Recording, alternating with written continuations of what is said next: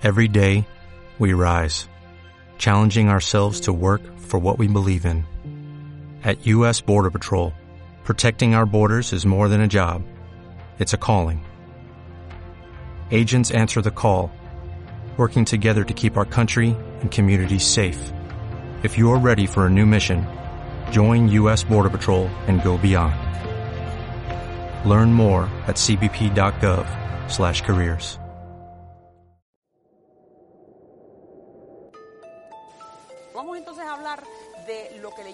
las sociedades secretas. Hay una de ellas que se llaman los Illuminati. Sucesos extraordinarios en los cielos.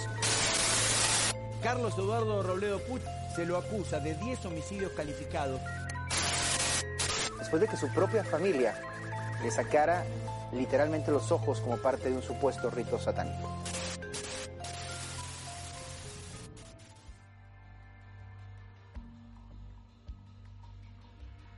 Hola a todos, soy Julieta y esto es El Corazón de la Torre. Bienvenidos al segundo episodio de este podcast. Hoy vamos a hablar sobre el suicidio más grande de la historia. Para empezar voy a contarles la historia de James Warren Jones, mejor conocido como Jim Jones. Él nació el 13 de mayo de 1931 en Indiana, Estados Unidos. Jim era hijo de dos campesinos. Su padre era galés y tenía una grave enfermedad gracias a los gases que había respirado en las trincheras durante la Primera Guerra Mundial. Se dice que el padre era simpatizante del Ku Klux Klan, pero la realidad es que no hay certeza sobre eso. Por otra parte, su madre era escocesa y ella fue quien le enseñó a Jim desde que era muy chico a preocuparse por las personas desfavorecidas. Cuando era un niño, Jim solía recoger animales de la calle, los llevaba a su garage y les daba sermones, no solo a estos animales, sino también a otros niños del vecindario. Desde chico, ya se notaba que Jim tenía una gran facilidad para dar discursos. Era claro que estaba destinado a ser predicador. Él mismo reconoció que su crianza fue una gran influencia en su vida, ya que en ese ambiente desarrolló la preocupación por dos áreas que marcaron su vida, la integración racial y el socialismo. En el año 1949 se casó con una mujer y tuvieron a su primer hijo. Luego adoptaron a otros seis niños de diferentes razas y ellos mismos se denominaban la familia arcoíris. Su esposa afirmaba que cuando se casaron, Jim ya era un comunista comprometido. Él se consideraba maoísta, pero simpatizaba con Stalin y con la Unión Soviética. Él mismo hablaba de su ideología como socialismo religioso o socialismo apostólico. En 1954, Jim ya era pastor y constantemente se generaban discusiones con sus jefes en la iglesia, ya que él insistía en que las personas negras debían sentarse en las primeras filas. Luego de varios conflictos, decidió formar su propia iglesia, la Community Unity Church. El principal mensaje que Jim quería transmitir era el de la igualdad racial. Aproximadamente en 1955, el nombre de la iglesia cambió a Templo del Pueblo y comenzó a considerarse un movimiento religioso que difundía y mezclaba elementos del cristianismo, comunismo y socialismo. De a poco, Jim logró que más de 100 personas se convirtieran en fieles seguidores de su nuevo movimiento. Él, junto a los aproximadamente 140 miembros del templo, decidieron mudarse a California, creyendo que en este lugar estarían a salvo de algunos ataques nucleares que podía llegar a sufrir Estados Unidos. Sin embargo, a finales de los años 60, la cantidad de miembros había bajado a menos de 100 personas y el movimiento estaba a punto de desaparecer. Asustado, Jim logró asegurar una afiliación con la denominación de los discípulos de Cristo, y eso logró que el templo sobreviviera. La afiliación de Jim con la iglesia elevó la reputación del templo y extendió su influencia en el área de la costa oeste de los Estados Unidos. Al principio sus acciones lo único que mostraban era bondad. Jim expuso su odio al racismo, apoyó el movimiento de derechos civiles a favor de las personas negras y organizó colectas de beneficencia para gente sin hogar. Sin embargo, comenzaron a aparecer algunos problemas entre Jim y otras iglesias cristianas, ya que lo repudiaban por relacionarse con el comunismo. La respuesta del pastor fue insultar a la Biblia y afirmar que él se consideraba una divinidad no menor que Jesucristo. En los años 70 y luego de varios escándalos e investigaciones por sus ideologías, Jim decidió mudarse a San Francisco. Ahí, con su carisma y sus discursos seductores, logró reclutar a 6.000 fanáticos, siendo la mitad de ellos personas negras. Jim se hacía llamar el reverendo y consideraba el templo del pueblo un movimiento en donde no existían fronteras de raza ni de nacionalidad. Con el tiempo, la bondad de Jim fue desapareciendo hasta dejar de existir por completo. La prensa comenzó a publicar graves denuncias contra el líder de este movimiento que rápidamente se convirtió en una secta. Lo acusaban de amenazar de muerte a todos aquellos que querían dejar de formar parte de este grupo. Una de las canciones que cantaban en el templo decía, Nunca escuché hablar a nadie como habla él. Desde que nací nadie me habló de esa manera. La fascinación de sus seguidores se convirtió en fanatismo y lamentablemente terminó en idolatría. En 1975, luego de varias denuncias por abusos psicológicos y sexuales, Jane decidió mudarse junto a sus fanáticos a Guyana, una ex colonia británica ubicada al lado de Venezuela. Allí decidió fundar una localidad en la que se viviera la vida que siempre soñaron dentro de su comunidad.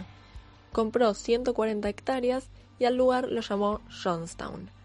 Casi 900 personas siguieron a Jim a Guyana para comenzar una nueva vida.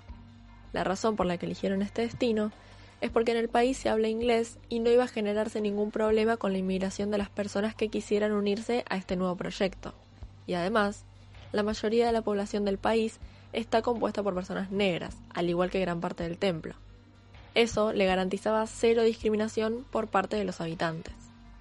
Construyeron casas y se armó una comunidad que la gente describía como el paraíso, pero en realidad era lo más lejos del paraíso que habían estado. Todos los miembros, incluyendo a los niños, terminaron criando animales y generando comida para el proyecto agrícola del templo del pueblo. Trabajaban seis días a la semana, desde las 7 de la mañana hasta las 6 de la tarde, en un lugar en el que la temperatura generalmente alcanzaba los 38 grados. Jim afirmaba que Johnstown estaba dedicado a vivir por el socialismo, por la igualdad económica y por la igualdad racial. Se crearon granjas comunitarias de donde obtenían gran parte de los suministros y los que faltaban eran traídos desde Georgetown, la capital de Guyana, gracias a un acuerdo comercial con el gobierno del país.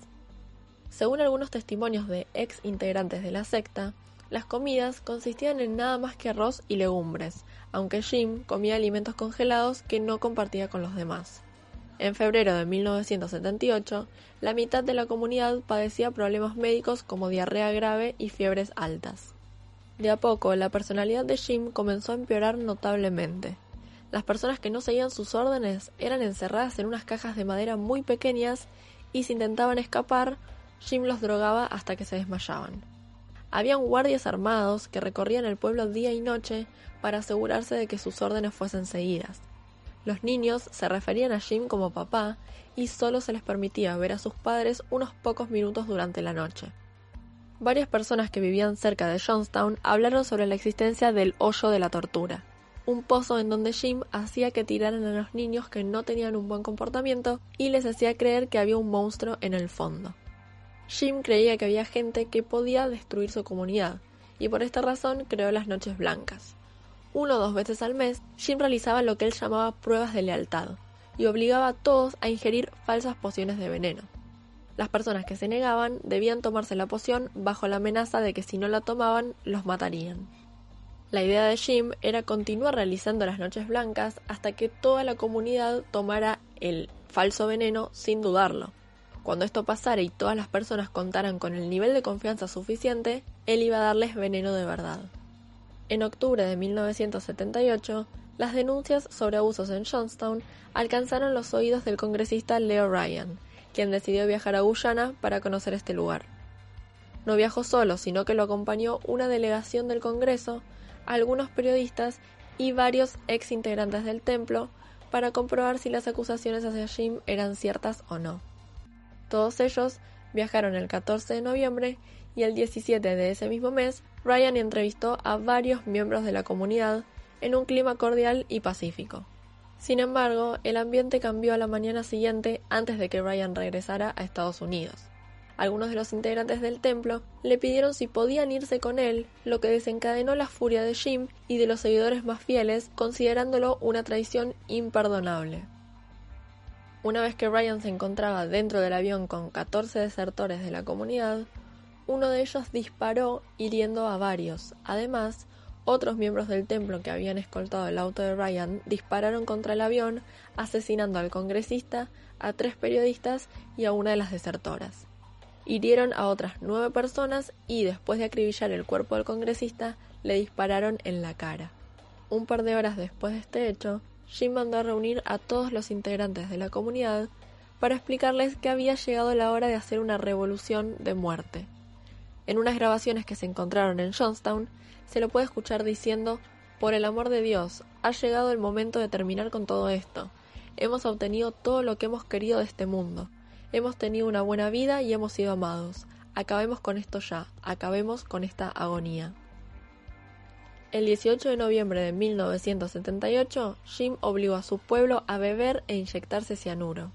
Comenzó dándole a los niños cianuro mezclado en sus bebidas y arrancando a los bebés de los brazos de sus madres para inyectarles el veneno.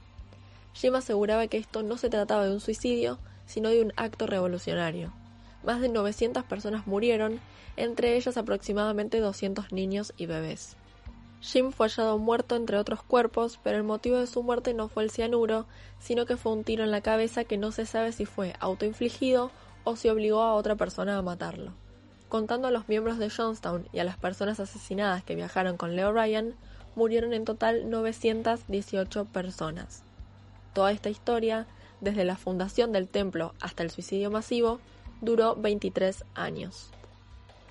Según algunos expertos que estudiaron el caso, Jim se dio cuenta de que había llegado a una situación sin salida y que la única solución era eliminar a toda la población de su pequeña comunidad. No solo les hizo creer a sus fieles que la sociedad había sido destruida y que era preferible matarse a seguir viviendo, sino que les aseguró que se reencontrarían en otra vida. Bueno, esto fue todo por hoy, espero que les haya gustado. Recuerden que pueden encontrarnos en Instagram, nuestro usuario es El Corazón del Ator Podcast. A través de Instagram pueden dejarnos comentarios o mensajes sugiriéndonos temas que les gustaría escuchar en los próximos episodios. Eh, así que nada, espero que hayan disfrutado este capítulo y nos vemos en el próximo episodio de El Corazón del Ator.